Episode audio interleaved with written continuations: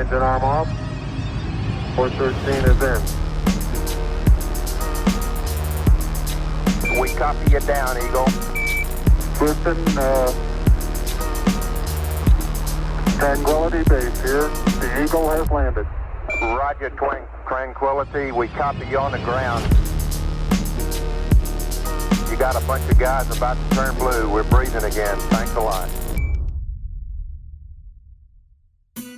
Nuevo episodio de Códigos, hoy con un invitado muy especial, Giancarlos López Rodilla, Rodilla Chivo de la novela Por estas calles. Soy NK Profeta y esto es Tenis que dejan huella.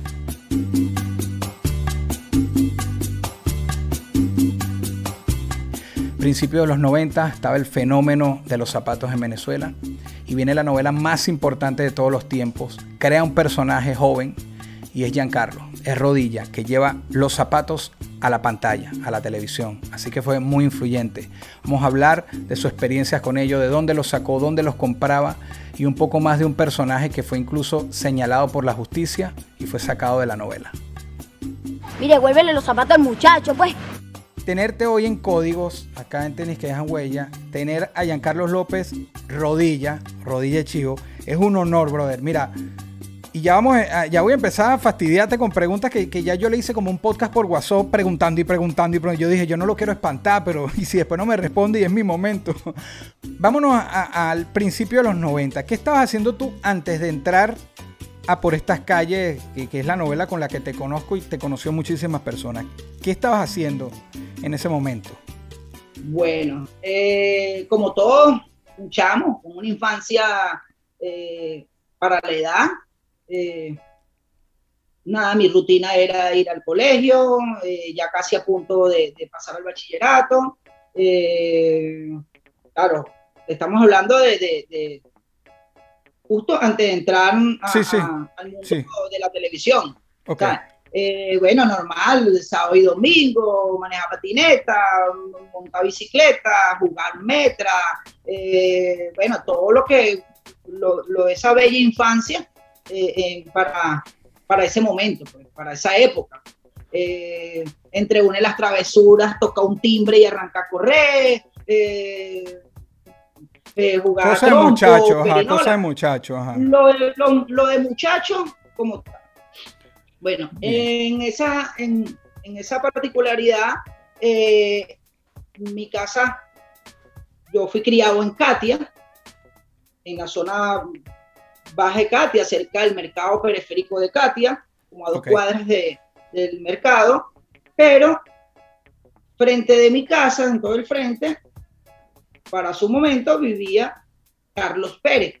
Carlos Pérez es un escritor muy conocido, para su momento era guionista de, de, la novela de Por estas calles, y creo que, bueno, entre de, lo, de, de los proyectos de, de la novela, había que, que tenían que crear una banda de chamos, eh, una pandilla de chamos, para, bueno, era la pandilla de, de, estos chamos, eh, bueno, dentro del barrio, y él me, me, lo, me lo comenta, me dice Giancarlo, eh, para la época que me conoce Katia, los que me conocen, eh, post la novela es en donde todo el mundo me conoce como Rodilla, pero mi gente de Katia me conoce como Piolín. Ok, ok, ok. Eras Piolín, no eras Rodilla antes, ok. Piolín para allá, Piolín para acá, muy conocido en mi cuadra, más allá de que era una zona popular, es una parte céntrica de, de, barrio, es una avenida, pues es una avenida que es el final de la calle Chile, para los que son de Caracas, Venezuela, eh, es una, una parte céntrica. Ok. Eh, bueno, entonces él me lo comenta, eh, mira, Giancarlo, Piolín, o sea, hay una oportunidad, hay un casting. Pero tú no tenías que ver nada con televisión, no tenías que ver con televisión, ni teatro, ni nada. Nada, hermano. Te vieron, eras conocido del área y te dijeron.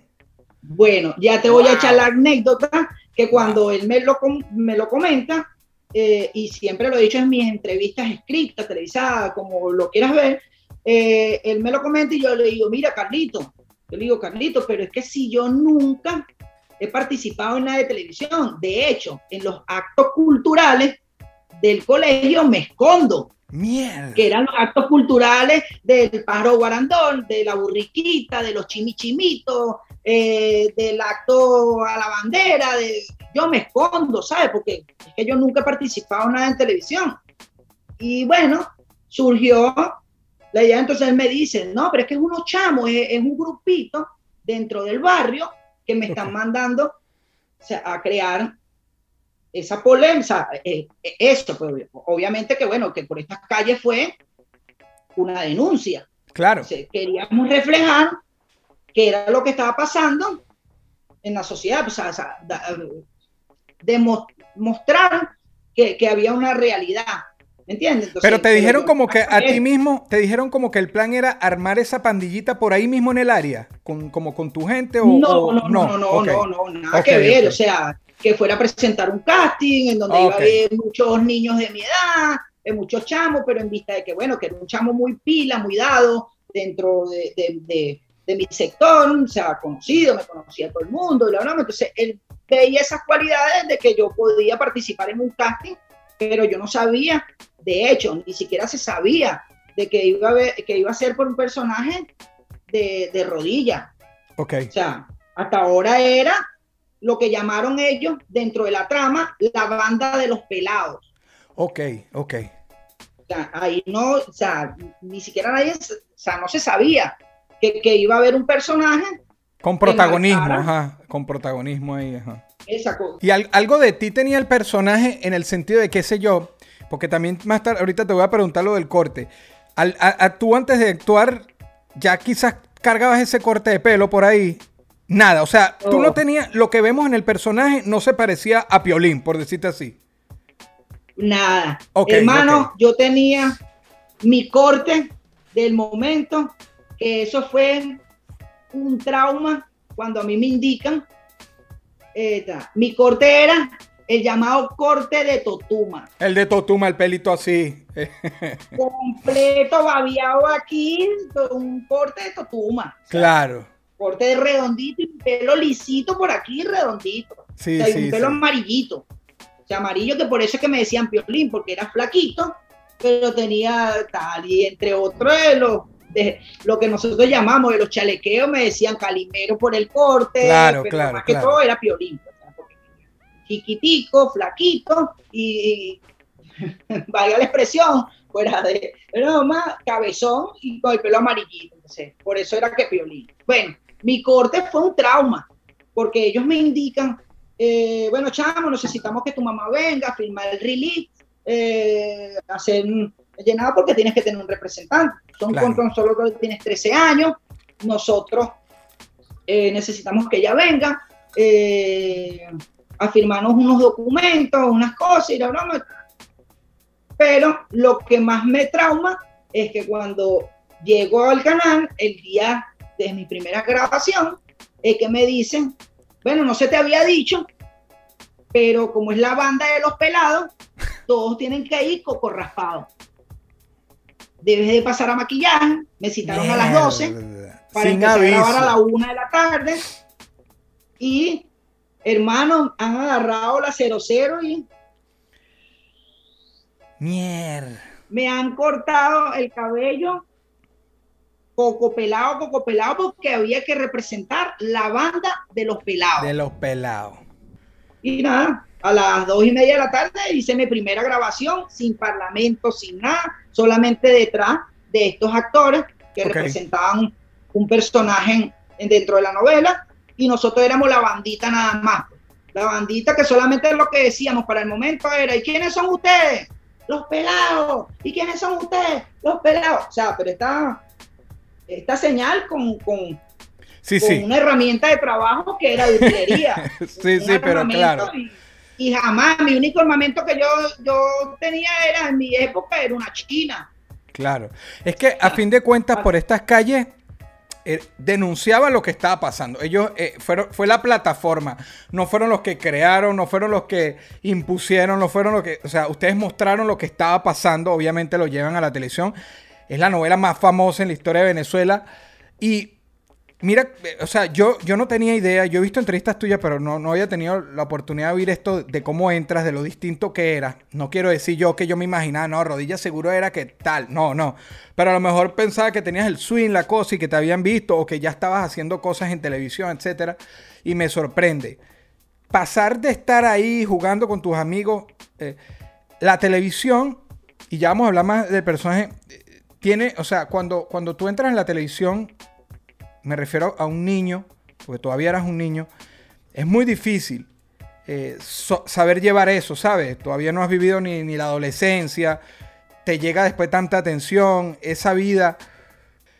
¿Cómo te eligen a ti? ¿Cómo te destacas que dicen y te dan un punto de que en serio cuando se habla de la novela, eh, Rodilla es referencia de las primeras, ¿sabes? Eudomar, tal, pero Rodilla.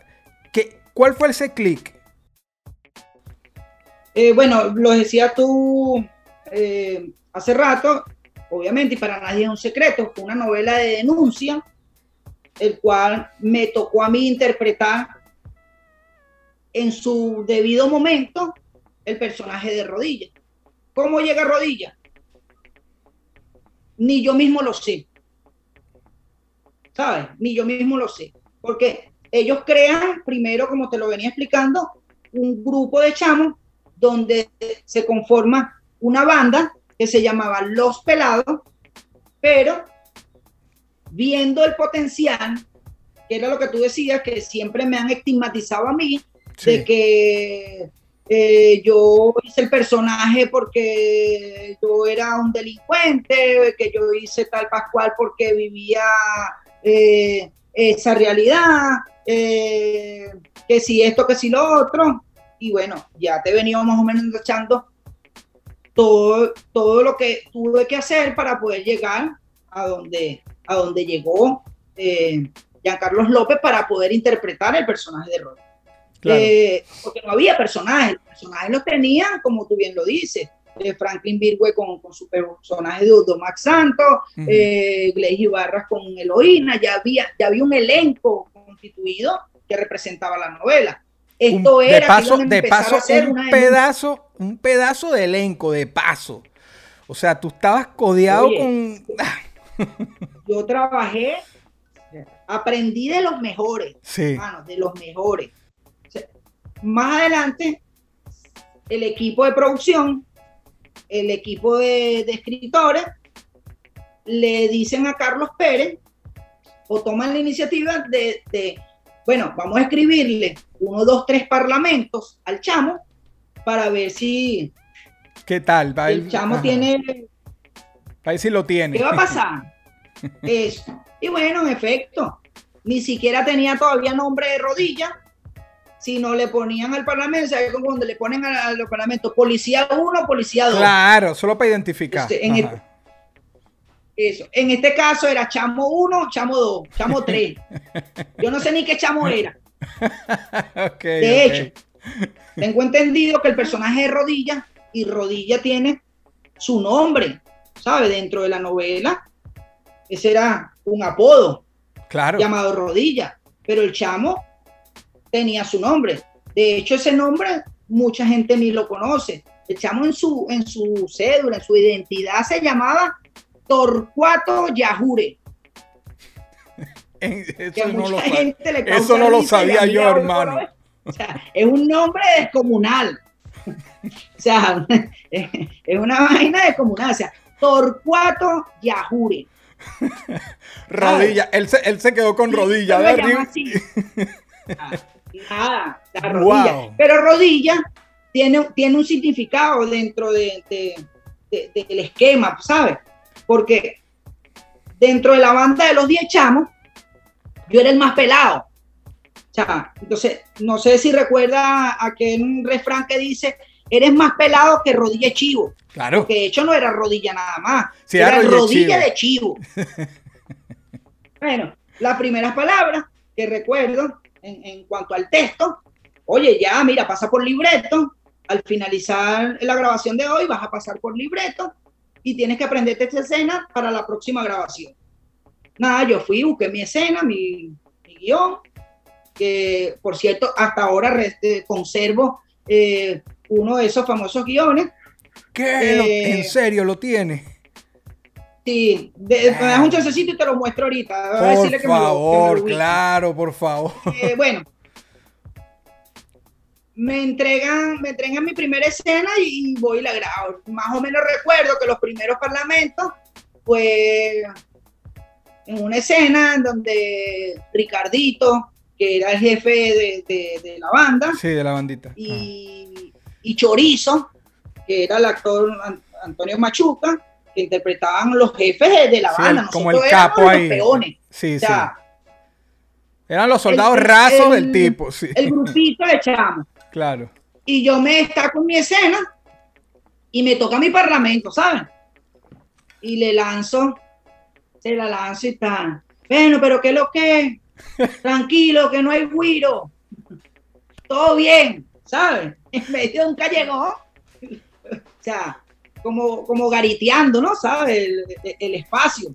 Eh, eh, tranquilo, no hay guiro. Todo bien. Saben, ya hablé. No quiero pichache. ¿Sabes qué? cuando ellos ven eso en escena, al aire, o sea, pero el chamo, independientemente de que, bueno, su realidad es otra, su realidad personal, el chamo se desenvuelve en- con los parlamentos. ¿sabes? Mira, ve, te muestro para que veas. Madre mía. Mira, mira aquí. Capítulo 780. Madre, qué espectáculo. Qué espectáculo que, que guardes eso, hermano. dentro, de, lo- de- de los textos, ¿sabes? Entonces, bueno, normal. Nah. Empiezo y ellos, una vez más, después de tres, cuatro capítulos más adelante, ahí sí ellos toman la decisión y me llaman y me indican de que mi representante, en este caso mi madre, Tenía que pasar por Radio Caracas Televisión. eh, tenía que pasar por Radio Caracas Televisión a, reunirse con la directiva del canal, porque bueno, eh, habían tomado la decisión de hacerme un contrato y pertenecer y ser parte del staff de los actores de, del canal, ni siquiera le decían de la novela, o sea, de- de- del canal como tal. Bueno, bueno. Tenis que dejan huella. Mira, que hay unas Mason, un modelo de Mason. Quiero, quiero que me digas algo, hermano. Eh, ¿Cómo llegó esa selección de zapatos? ¿Dónde conseguías tus zapatos? Mira, yo te recuerdo, lo puse en el primer programa Códigos que te mandé la copia de pantalla, que sale en una escena de por estas calles con las Mason, con las boxeadoras, las punto negro. Las boxeadoras las usaste también cuando saliste con los Jordan en Radio Rochela. Brother, ¿de, de dónde, dónde dice? Bueno, eh, eh, el, los personajes, que, lo que tú estás representando, ese movimiento de calle se vestía así, con, con zapatos de esto. Pero ¿dónde las adquirías? ¿Quién te las ponía? ¿Dó- ¿Quién te las llevaba? ¿Cómo, ¿Cómo fue? Porque tú también pusiste de moda los zapatos. O sea, ya los zapatos estaban de moda, pero tú lo llevaste a otros niveles con la televisión. Es más, yo veía las Jordan las cosas las veía en ti y en el príncipe del rap. Imagínate, uno de, aquí, uno de allá. ¿Cómo fue? Bueno, eso, eso hay un poquito de historia, ¿sabes? De cómo eh, una vez me tocó eh, hacer un monólogo en la Universidad Central de Venezuela, acompañado, ese día estábamos Laureano Márquez, eh, Emilio Lovera, y nos presentamos en el aula magna de, de la Universidad Central de Venezuela, ¿sabes? Para aquel momento llenar el aula magna con una obra de teatro o con, o con cualquier espectáculo era, era no, por difícil. supuesto. Y, y estar con esos pero- dos monstruos. pero, pero nosotros lo llenamos, ¿sabes? Y era, y era eso, o sea, ir a ver a rodillas en otra faceta. Claro. Bueno, sale uno al cóctel, al compartir con, con, con el grupo, ¿verdad? y conozco a un amigo que luego me doy cuenta de, de- de- de ese- de- de esos zapatos. Bueno, conozco al amigo, él me hace una invitación, él trabajaba para aquel momento, no sé si existe, más nunca tuve comunicación con él. Él trabajaba como, como traductor para aquel tiempo en uno de los hoteles muy famosos por el centro de Caracas en donde él esperaba todo el- toda la parte que venían los turistas, él Claro. hacía la guía, tenía mucho contacto con, con la gente de afuera, pues, Claro, por las relaciones que hacía en el trabajo, claro. con las relaciones que hacía en su trabajo. Cuando él me invita, tuvimos una reunión de trabajo y casualmente había una revista que en aquel tiempo, no recuerdo para no ver si era mecánica popular, Ok. la revista, donde te hablaba bromas de tecnología, donde te hablaba muchísimas cosas esta revista, pero en la página del medio aparecía un afiche y aparecía el zapato próximo a distribuirse en otros países, Ok, ok. entre esos Venezuela. Entonces te decía por qué este jugador hizo ese zapato, en este caso Jordan, porque la marca Nike hace el zapato, porque, el- porque todos esos zapatos tienen un significado de por qué está hecho y para qué está hecho. Claro. O sea, las cápsulas, eh, todo el prototipo del zapato, que si para que pueda saltar mejor, porque pese menos, que no sé, qué, lo que utilizan los basqueteros como tal, ¿sabes? Claro, el, claro. el- el propósito del zapato. Que si la cancha es de madera, que si eh, cancha de, pavimento. X. yo veo, esperando que la persona me, me, atendiera, veo en esa revista. Cuando esa persona sale, le llama la atención que yo estoy viendo el zapato. En aras de entrar en calor de la reunión, él me dice, si lo quieres tener, avísame. En ese tiempo, Ok. Los primeros que utilicé fueron los puntos negros. En esa revista, Qué tú brutal. abrías la, abrías la revista y te hacía toda la característica de, Del modelo que del estuve. zapato. ajá, Ok. el modelo que tal, tal, quién fue hecho, el fabricante, por qué el, el pelotero, el, el basquetero, El que los tuviera. por qué estaba hecho el zapato. Bueno, sí, en medio de la reunión nos reunimos en cuestión de trabajo, eh, tal. hermano, y como a los 15 días, la persona me ha llamado, necesitamos reunirnos en tal sitio y tal, porque te tengo una sorpresa. Cuando me entrega una caja que vi yo por allí en un post tuyo, eh, que te hicieron un obsequio, una broma, Sí, me sí. entregan una caja La cajita naranja. La naranja esa. una cajita roja. En su momento venían los puntos negros y también venía un kit de el mono ese que se desplegaba, que tenía cierres mágicos Sí, a los lados, claro, que claro, claro. utilizaban los basqueteros, que te lo desplegaba, y una camisa. Venían los pisatrenzas, venía una chapilla de, de Michael Jordan. Cuando me llegue ese aquí, hermano, ta. y el convenio era ese, o sea, que yo cerrara negocio, más allá de, de- de- de- la conversa, con él y no me da nada. No era para la, no era para la novela. Ok. En el entonces, no era para la novela. De O hecho, que- no era ni siquiera, no- ni siquiera era vestuario de- del personaje. ¿Sabes? O sea, y Eso tú llegaste- personal. Tú llegaste un día vestido así. Llegué un día vestido así, no sé si recuerdan, en nuestra época, me pongo las puntos negros, eh, me compro un pantalón, no sé si se me, se me caiga la cédula, me compro un code blue, No vale, coge blue, claro, me hermano. compro una camisa Racing, Razi, yo lo iba a decir. ¿me entiendes? Eran las combinaciones. claro, y claro. llego con mis zapatos. Hermano, cuando me ve el equipo de producción me dice, ya vamos a tirarte una foto. Esto es lo que estamos buscando. Esta es la realidad. Mm, Esto es claro. la, la caracterización. Es que eso es lo que Eh, iba a decir. Caracterizaste ya la calle como era y la llevaste a la Eso, pantalla. ¿entiendes?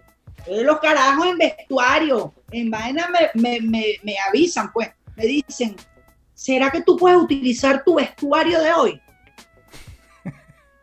Vino prensa, me tomaron fotos en vestuario, me subieron a producción. eh, era, o sea, una broma impresionante de haber llegado yo con, ese, con esa imagen, con ese esquema. De, Claro. nada, y me lanzo yo, como había vestuario nuevo, una escena con vestuario nuevo, y de ahí para allá, eh, más o menos creo, ya te voy a mostrar. man. Creo que esto fue cuando la implementé. Ahí estoy con unas Jordan boxeadores, una Qué- chaqueta de cuero, un pantalón de blue y mi y mis Jordan. Sí, no, es que ahí se ven la boxeadora. Qué brutalidad. Ay, tú no guardaste, no guardaste nada de eso de la época. No guardaste unas Jordan esas que se te despegaron y las dejaste guardaditas por ahí, ¿vale? No. Y Ni- Esas la esas las hubiese, Anthony- las hubiese firmado y las podía subastar, ¿vale? Háblame verdad, las Mason. Porque, mira, Ajá. aunque tú no lo creas, si esa época existieran los intercambios y las redes sociales como ahorita, yo tuviese miles de cajas de zapatos de esos. ¿Cuánto no patrociné yo eso? Sin Claro. saber. Claro, y que se implementó una moda. De hecho, hasta yo fui víctima de eso. Porque mi primera es Anthony Mason. Me la robaron. ¿A ti eh, te las sacaron de un bolso o algo o a ti en persona? ¿Un quieto? No, ya te voy a contar. Madre si- mía. Si me permite echarte la, la historia. Por favor. Bueno, recuerda que llegó un boom que, que había tanta, ¿verdad? Que, que de hecho, lo, lo- lo digo con, con mucha nostalgia porque hubo una realidad en donde te mataban hasta por un par de zapatos, ¿sabes? Como los zapatos de la muerte. Pero yo fui víctima, incluso, quizás a lo mejor los chamos ni siquiera sabían de quién eran los, los zapatos realmente. Eh, me vengo yo a la playa, normal. Eh, estoy disfrutando de la playa, disfrutando con, con unos amigos y ya sabíamos más o menos cuál era el sistema. Pero decidimos, éramos cuatro, meternos al agua los cuatro. Compadre, cuando La dejaron pagando ahí, aquí, sí. A la altura de, de- de- de- de la barriga, ¿para dónde iba a correr? Escucho solamente cuando empiezan a gritar, agárrenlo, agárrenlo, agárrenlo. agárrenlo". Coño. Cuando salí a la arena, mira Anthony Mason. Coño. Y ven acá, en ese momento tú todavía estabas en la novela o ya había pasado la novela. O era en pleno. Eh, O sea, pero te lo pregunto es por esto, de- estaba- ya había terminado, creo que estaba haciendo Amores de fin de siglo. O es por Pero eso, pero entonces tú, te- tú seguiste vistiéndote así, luego. Claro, claro, ya por eso que te voy a contar. Eso, eso, eso. Ojo, salgo yo y salimos todos los cuatro panas, corremos como podemos, salimos del agua y cuando llegamos a la calle, a la avenida, por no nombrar, eh, o sea, la playa en sí, porque recuerdo la playa clarito. No, por favor, nómbrala, para que la gente se pueda identificar, eso ya pasó. para que la gente se meta en la película y se imagine dónde fue. Hermano, estaba disfrutando yo en Playa Verde. Y te dejaron descalzo, vale, coño. Compadre, las compré el miércoles. Eran nuevas, vale. Nuevecitas, el miércoles y bajé a la playa el viernes. Ni siquiera fue porque no me permitía, de hecho, el sistema no me permitía eh, bajar un fin de semana, que es obviamente en donde más, más, más gente viene a la playa, y yo bajé el viernes. Ok, Lo claro. vi cuando la persona la agarró. Ojo, esto sin saber él de quiénes eran. Quizás a Sí. lo mejor sabía de quiénes era y a lo mejor el carajo. Yo digo que te hubiese dicho, coño, rodilla, te la dejo. Me hubiese reculado, ¿sabes? Coño, rodilla, disculpa, no sé, una, un peo. O yo Sí, le sí. hubiese hablado, le hubiese hablado como rodilla y A ver qué pasa. a ver qué pasaba, ¿sabes? Claro. Pero bueno, nada.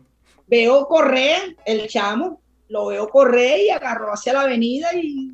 Y- y ven acá, ¿Tú nunca, nunca compraste eh, zapatos ah, en cualquier momento en los mercados estos de Caracas? Que si Metromercado. Y bueno, es que, Ajá. es que los primeros zapatos, los primeros zapatos me los trajo aquella persona. Sí, ajá, el, el hermano. fue como este. fue un como fue un impacto para el equipo de producción yo me fui a Metromercado eran donde yo compraba todos mis zapatos Ok. de hecho de hecho eso fue o sea algunos me lo algunos me, me lo obsequiaban la, la misma la misma gente de los pasillos por, por ese por ese tipo de broma de que Coño, pero es que imagínate- que- Imagínate rodilla entrando. Si, si entraba cualquier cristiano, yo entraba ahí y los, y los Bueno. vendedores te jalaban. Imagínate rodilla entrando ahí. Pero hermano, yo tenía que entrar, yo tenía que entrar al mercado con custodia, claro. Pero es que no es para menos. porque era los dos mil puestos que querían que yo comprara el zapato en el pasillo tal, en el puesto tal y me jalaba. Era un boom, hermano, era entrar rodillas al mercado, Claro. Metromercado Capitolio. Y si yo los compraba en el puesto 7, ese chamo mínimo vendía 50 pares de zapatos esa semana. Porque a todo el que arrastraba, hermano, aquí tal, y le mostraba, "Eh, hermano, aquí tu rodilla. Aquí eh, compra eh, rodilla. ¿sabes? Claro. El, me- el mercaderismo, eh, eh, esa era ese, pues. ¿Dónde compra rodilla? No, en el puesto 7. rodilla en el 9. ¿Dónde compró la Bob Jackson? En el, en el puesto 11. O sea, había, había demanda, ¿sabes? Dentro Claro, del mercado. claro. Y yo sin saber, inexperto de, de- de todo lo que ahora hoy por hoy es, y no se vivía, pues en ese tiempo no se vivía eso, no había ni correo electrónico. Claro, y metiste bastantes botas para la novela, ¿verdad? Metiste bastantes modelos distintos, ¿verdad? En, en esos dos años y pico de la novela. Yo, yo utilicé, yo, yo, usted- yo utilicé para la época los puntos negros, eh, las Jordan boxeador. En una sola escena creo que saqué las normales, las que son negras, que tienen una franjita roja, las normales, con las primeras Jordan, la- la- las Fly. sí, sí, sí. eran esas. La. Eh, Urache tricolor, eh, una que le llamaban las Fly, que eran blancas solamente con, con- con la, eh, las Anthony Mason, las Charles Barkley. Pero la que más marcó, la que más marcó esa época y ese boom fue las Jordan Boxeador, porque de hecho lo utilizó un personaje de Radio Rochela, que eso Sí. también tiene su anécdota y tiene su trasfondo, porque ese personaje de, en La Rochela, eh, y llamado los Jordan, pues los Jordan y Claro. sí, sea, Era rodilla. Era y, rodilla. y- y estigmatizado con, con- con los zapatos, pues que eran Claro. los verdaderos, ¿sabes? Los Jordan, los Jordan verdaderos. Claro. claro. Bueno. Ahorita, ya, ahorita que dices lo de estigma, era una representación que hiciste tan bien que eso le pasa a cualquier personaje. Eso pasa en Hollywood, que, hacen también un papel que después la gente en la calle los insulta, les grita, les dice cosas y les cae un peso. Si a un adulto le afecta, imagínate a un, un niño, un niño adolescente, ¿cómo llevaste eso? Ponerme en tus zapatos. Yo sé que es difícil, sé que has hablado, no, no te quiero arrastrar a ningún lado oscuro, pero en general, ¿cómo un niño puede llevar todo ese peso? Sí, bueno, obviamente que para su momento, producto de la fama y el dinero, tenía mucho poder en cuanto, en cuanto a eso, pues eh, llegaba a tal sitio y era yo. Eh, llegaba a, a un compartir, era yo. No podía ir a la, a la playa porque no disfrutaba como, como yo lo quería, porque era una imagen pública. Claro. Y bueno, iba a una discoteca, no podía. Eh, a un compartir, me montaba en un vuelo para ir a XY sitio del interior del país, era en el avión. Entonces, bueno, más allá de eso, no, no supe, no supe manejar esas dos variantes que eran tan delicadas para el momento. Claro, eras muy joven. ¿sabes? Eras muy con joven. tan solo 13 años Claro. y ganaba más de, creo yo, como 200 mil bolívares en aquella época. O sea, ¿sabes? Claro, Producto claro. de eso, de que yo decía A y me acompañaban hasta la Z. Todo, Claro, todo claro, mi entorno, todo eso, bueno, me conllevó a, a, a- a, bueno, no, no saberlo controlar, pues, y creía que me la estaba comiendo y, bueno, sí, en, en algunas partes, eh, uno, producto de eso, porque en, en donde yo llegaba, todo el mundo quería que yo le hiciera una escena de, de por estas calles. Claro. De hecho, hasta no hace mucho, hasta hace unos añitos atrás, eh, estoy en un compartir en una fiesta y entonces "Oh, haz una caracterización ahí de por estas calles para recordar a la broma. Eh, claro, a veces producto, de- producto de un trago, producto de un compartir o producto de no quedar mal, entonces tengo que, que hacer. O de repente llego a un restaurante y hay un grupo de personas de la época que me, que me reconocen. Y yo, ay, mire, viene rodilla. Oye, chamo, qué arrecho. Es el malandro más, más cotizado de la televisión. Pero y de broma. Y entonces me empiezan a hablar Sí. como el personaje y yo tengo que hablarle como, como, como lo que decía Rodilla, pues, o sea, qué Claro. pasó Becerro, qué es lo que Chihuire, eh, todo ese poco de, de, de- de que, léxico que sin malo embargo, que que sin embargo, que sin embargo, Rodilla, entre su personaje había nobleza en él, había cierta nobleza, había protección a, a- a sus formas, porque eh, él no sabía manejar lo, su- lo que estaba viviendo, pero había cierta nobleza. Eso se lo eh, te dicen que se lo agregues o, fue fluyendo así porque él no quería que le robaran los zapatos en el barrio, protegía a pan de apuya, o sea, así sea a los de él, él, él trataba como de cuidar y se enfrentaba a gente más grande. Y, y lo que tú contaste en otra entrevista reciente, que hasta le habló al niño Jesús, o sea, había una nobleza, había una inocencia a pesar de todo lo, todo, todo lo que él vivía. ¿Qué, qué me puedes decir un poco de eso? Mira, eh, eso surge de acuerdo, y bueno, creo que es primera vez que lo digo en una entrevista. eh, para nadie es un secreto que por estas calles dura más de dos años en una novela que al aire, con todos los ratings de, de haber y por haber. Entonces, bueno, ya era, era como un poquito normal de que, ojo, yo vivía, o sea, mi realidad, pues, o sea, Giancarlo López vivía su, su, su vida. O sea, yo tenía que disfrutar el esparcimiento y me invitaban eh, quizás al barrio tal, al barrio Pascual, o, a dar un testimonio en tal, o una verbena en tal sitio, o, o una entrevista o, o algo a beneficio en una zona popular de XY, por no nombrar ningún barrio. Entonces, bueno, eso me fue. eh, fui ajustando, fui ajustando lo, lo del personaje, ¿sabes? Claro. Porque veía y veía la realidad en, en algunos sectores, pues, en, lo- en los que transitaba en, en algunos tiempos libres, ¿sabes? claro. Y de hecho, había muchísimas personas de, de- que me indicaban eh, un- unos textos que pudiese insertar en el léxico de, de tal. Entonces, más allá de eso, bueno, sí, eh, los aprendió.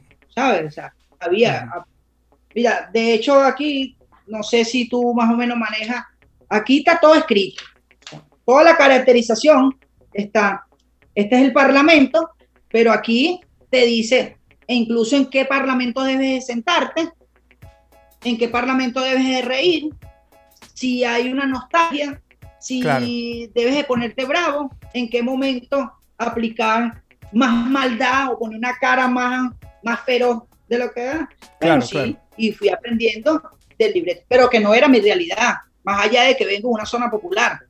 Pero, yo no convivía con eso. Claro.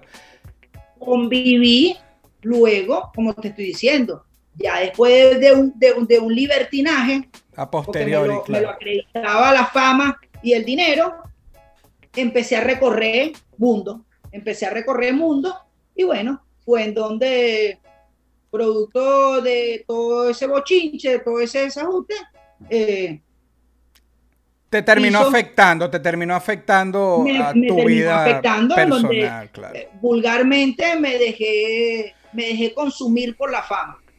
Claro, claro. Y, y eso no es nuevo, repito, cuando a alguien tan joven le llega tanto poder, porque a fin de cuentas es poder, es, todo el mundo, sí, como tú dices, desde la A me acompañada a la Z, y, y es muy difícil. Y, y bueno, gracias a Dios, estás hoy aquí, estás bien.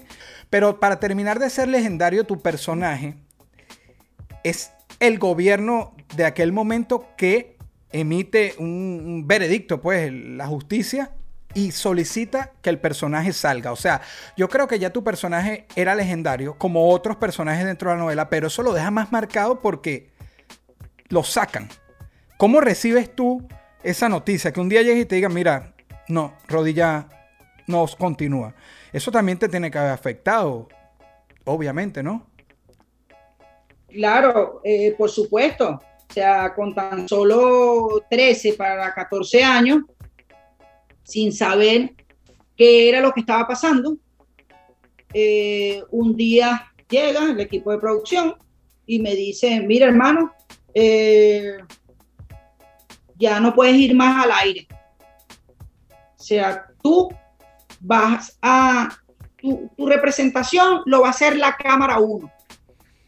De hecho, hay escenas en donde Eloína le Hablándole habla a la un cámara. mueble, hablando La cámara sí. subjetiva, lo que, llama, lo que llaman cámara subjetiva, y el, el personaje rodilla a rodilla era la cámara 1, Sí. porque no puedes salir con, con esa imagen.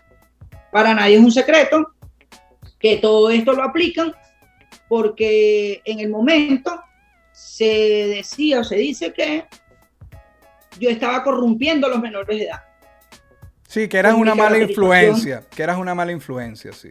Eso porque era, y aparte de eso que fue por primera vez que en la televisión venezolana, a través de una telenovela, se hacía ese tipo de denuncia. Claro. Porque Sí, pero esto es como que tú digas que para matar el hambre de la gente, mates a la gente, ¿sabes? Fue así porque lo que tenía era que tomar acciones porque tú estás representando una situación muy delicada y grave que está pasando y prefirieron es tápalo. Tápalo porque no, no necesitamos que lo vean porque están exponiendo una situación y en vez de ir a, a resolverla, te eliminaron a ti, echándote de paso la culpa. Te echaron la culpa. De hecho, de hecho, eso, eso fue tan polémico que a mí me citan a tribunales, citado a tribunales, o sea, como el propio delincuente, ¿sabes?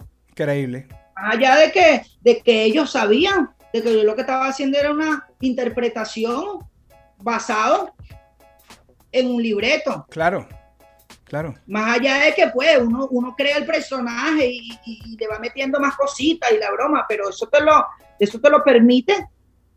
O sea, eh, la, la- trayectoria claro. de, de- de la novela, ¿me entiendes? Yo Claro, voy metiéndole más una- sabor, más picante al personaje para poder novela. vender, o sea, para Claro. ¿me entiendes? Entonces, ojo, Sí, pero es como, que, ese- es como que hubiesen agarrado al que representaba al narco este colombiano y dijeran, eres narco. O sea, pero fue contra ti que se ensañó. Pero fue, Sí. fue contra, contra mí. Sí. Lo que pasa es que no lo tengo un poquito muy claro, pero eso tiene un trasfondo, ¿sabes? Un trasfondo incluso muy delicado, que no fue solo contra mí, eh, fue contra la empresa. Eh, hubo partes involucradas.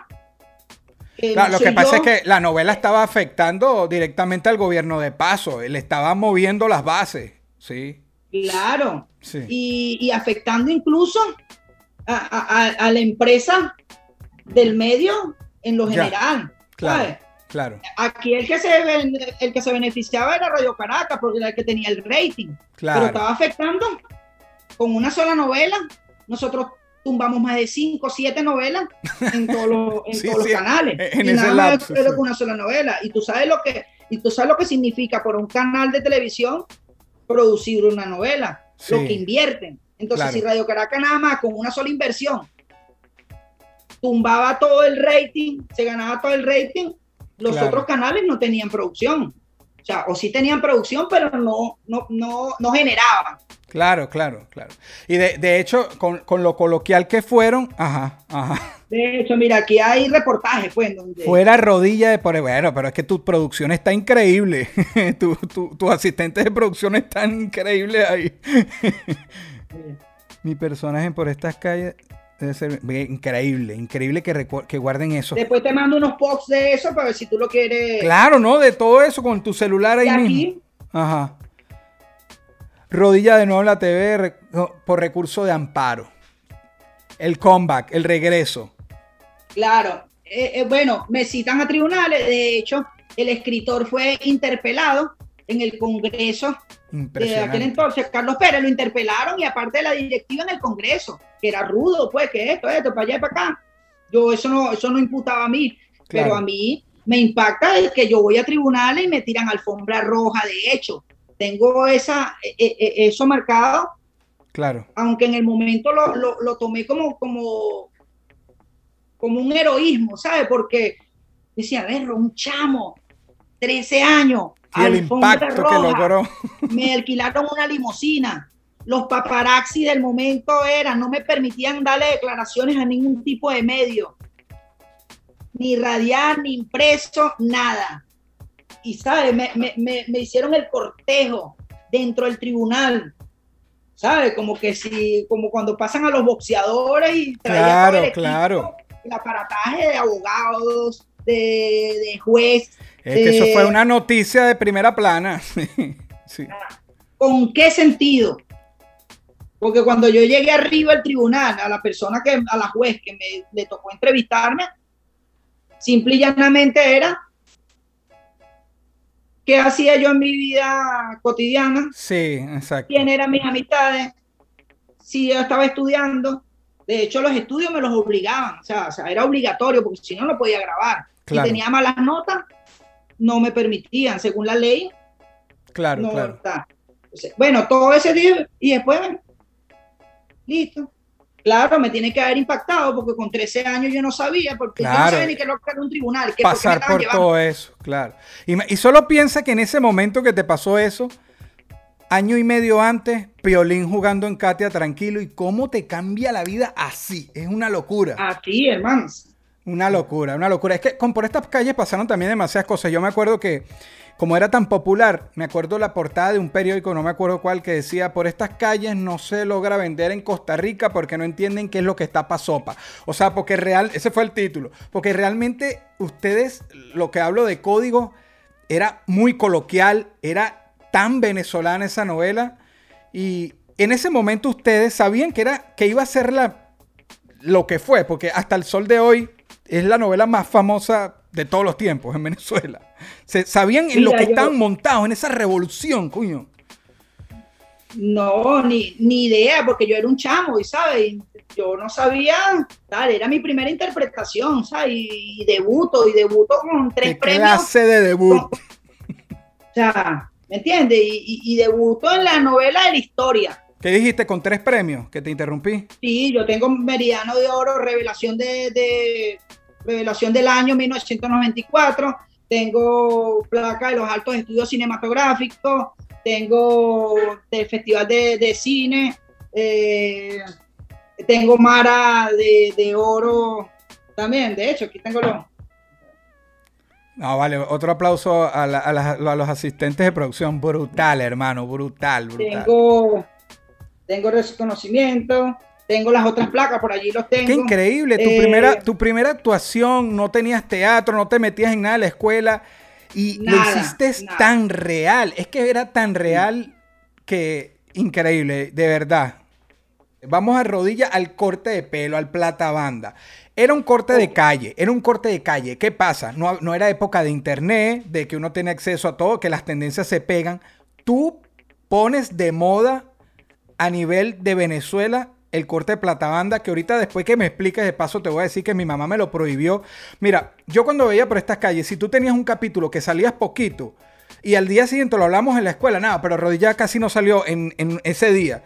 Uno quedaba como frustrado, uno quería ver el capítulo que salieras más tú.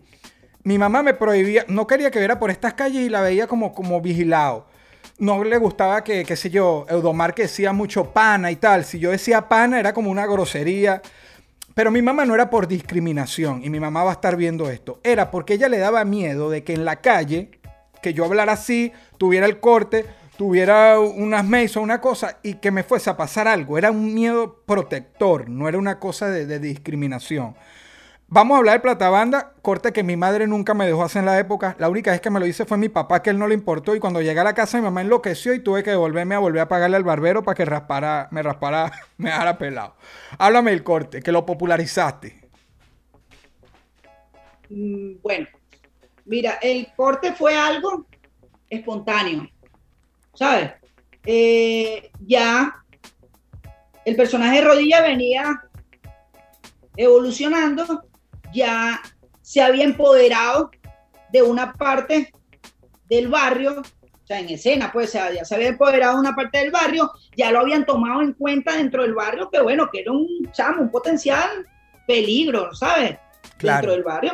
Obviamente que ya no podía seguir con el cortecito coco raspado, ¿sabes? Ya, vi, ya, ya había un empoderamiento dentro de, de, de, de rodilla, dentro de su barrio, ¿sabes? Entonces, bueno, había que, que, haber un cambio de look en cuanto, en cuanto a él. Bueno, me había empezado a crecer el cabello, un poquito, ¿verdad? solamente me lo cortaban por aquí abajo bajito, y un día uno de los, de, los maquilladores, pues, o sea, de- en el equipo de, maquillaje,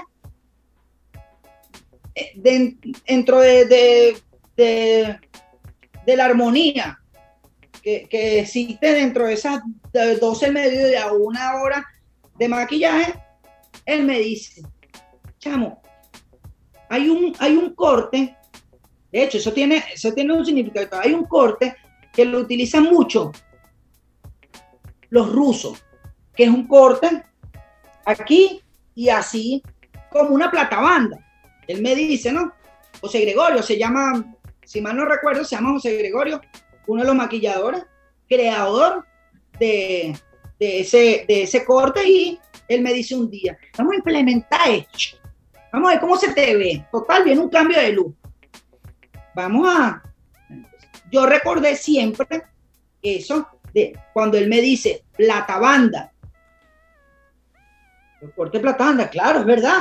Raspadito aquí y aquí como una plata banda. Una plata banda. Pero él le abre, pasó la, la, la, la máquina, la pasa por aquí, abre un huequito como una aureola. Bueno, eso pare de contar, hermano, porque a donde yo llegaba, yo llegaba y... Loco, ¿y qué corte es ese? Corte plata banda. Loco, ¿y qué corte? Hermano, qué, qué bravo, qué recho ese corte. De pinga. Yo me lo quiero hacer. ¿Quién te lo hizo? Hermano, me lo hicieron en el canal, así, así, así, asado. ¿no? Es Marta. Obviamente, más adelante, yo decido a continuar con ese corte, que Claro. hasta el sol de hoy yo no he tenido más ningún corte. Claro, obviamente que ya no tengo eh, tal, lo tengo, pero ya es la vejez que ya se me están quitando los de aquí. Pero, pero, pero no, el, no el huequito de la platabanda, ¿sabes? Sí, sí, sí. O sea, pero me sigo haciendo lo que llaman degradado y me dejo mis pinchos. Después Claro. seguí utilizando mis pinchos. Pero tú en Pero ese de momento... eso hay una anécdota. Ah, no, menos, sigue, sigue, no te quiero cortar, sigue. Yo ahorita te digo. Dale, di la anécdota.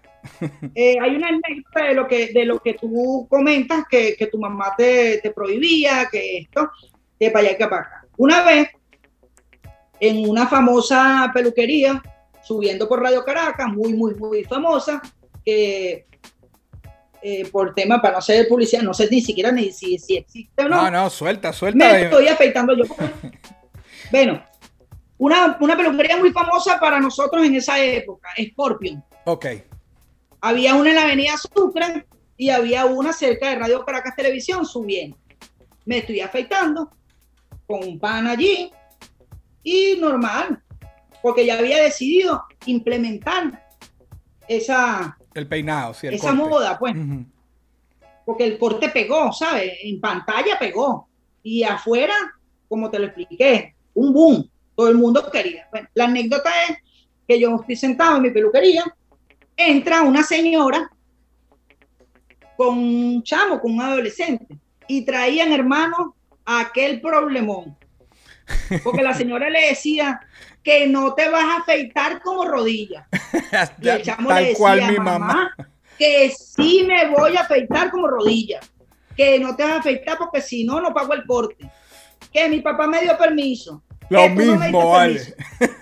A todas estas sin saber, hermano, que yo estaba ahí. dentro de la peluquería, ¿sabes? ¿No? Claro.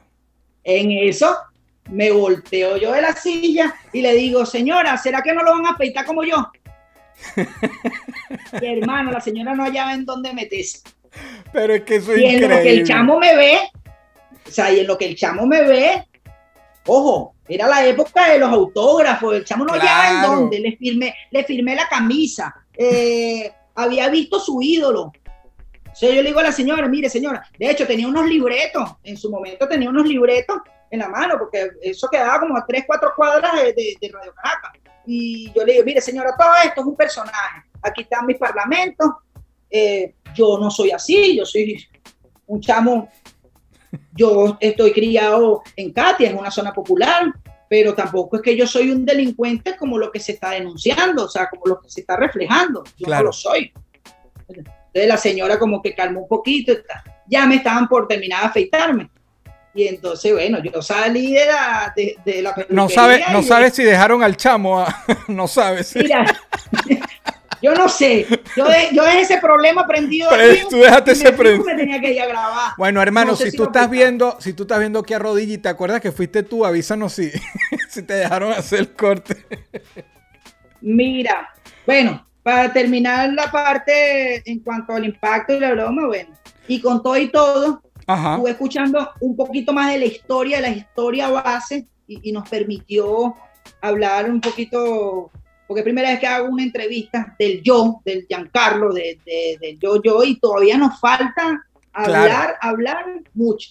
Esa la vamos a con continuar. Todo, todo eso, siguen diciendo que, que yo soy un malandro, que me mataron. Es un estigma.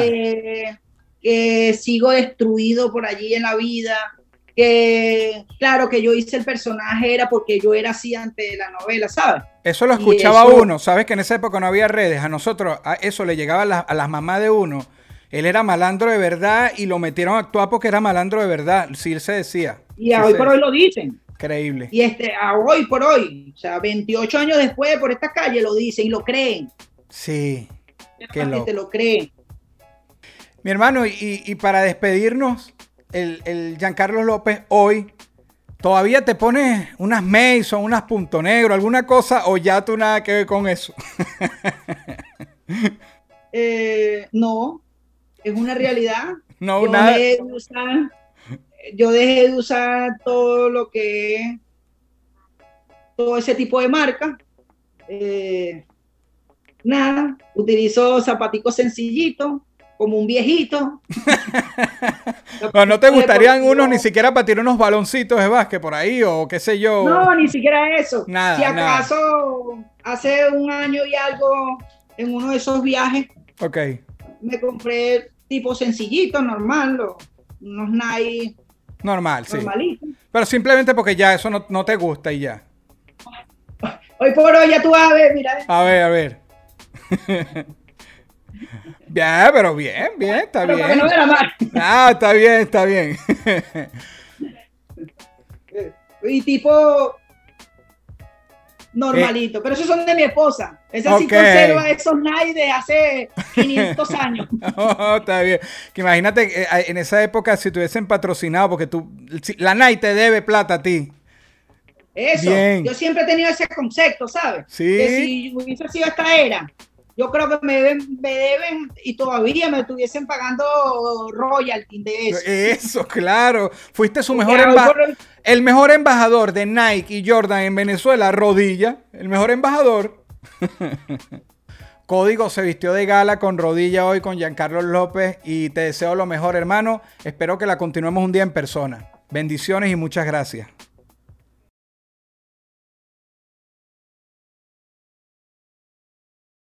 Esto fue una producción, fue una de producción. El Corillo Inc. Distribución digital, campañas y crecimiento en YouTube y Spotify. Te inscribimos en Nazca. Trabajo con ellos. Escríbenos. Elcorilloin.com. DJ Pijama. Producción ejecutiva. Y para cerrar, este servidor. NK Profeta Under Family. Porque lo que importa de la huella es quien la dejó.